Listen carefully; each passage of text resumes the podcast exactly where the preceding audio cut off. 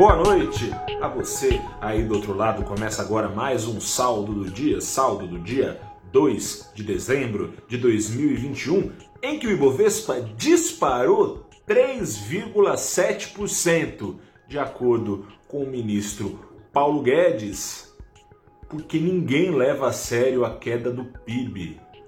De acordo com o ministro, a bolsa subiu porque ninguém leva a sério que a economia brasileira não vai crescer em 2022. O ministro está correto, exceto por estar tá errado. É o contrário.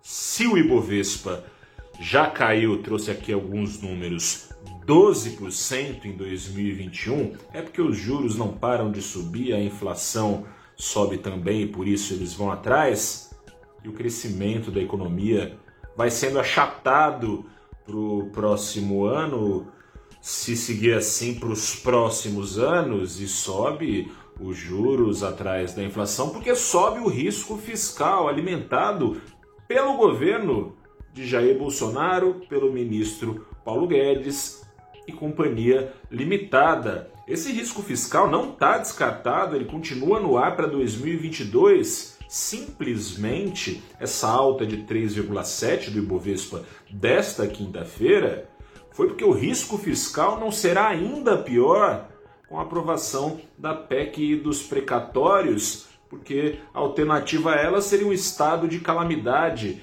em que não só o teto de gastos seria derrubado para a instalação de um mais alto, não um teto mais alto, mas o céu ficaria sob a cabeça do governo, poderia gastar tendo o céu como limite.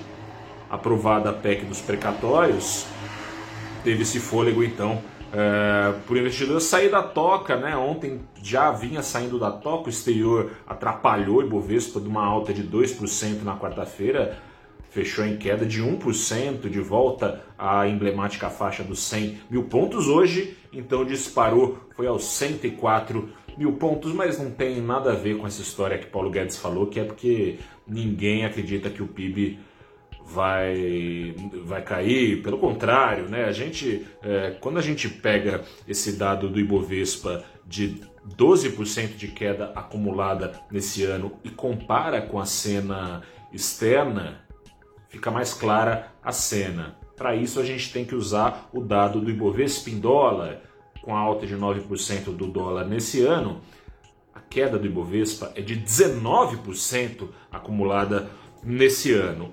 Ao mesmo tempo, trouxe aqui então alguns dados. Para a média dos emergentes, o Fundo Monetário Internacional projeta um crescimento de 5% em 2022. Para o Brasil, de 1,5% o que é um número até que otimista se a gente considerar a projeção média do mercado mais atualizada que essa última do FMI, que projeta para 2022 um crescimento de 0,6% do PIB só.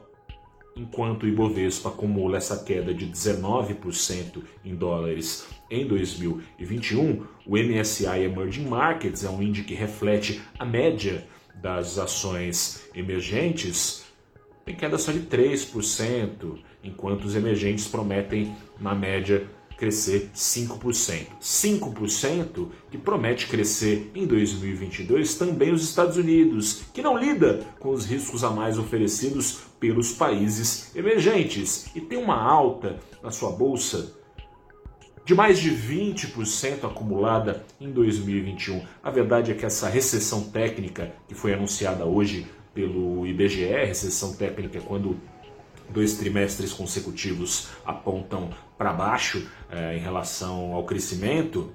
Foi queda de 0,4% no segundo trimestre, a gente sabe agora de 0,1% no terceiro trimestre.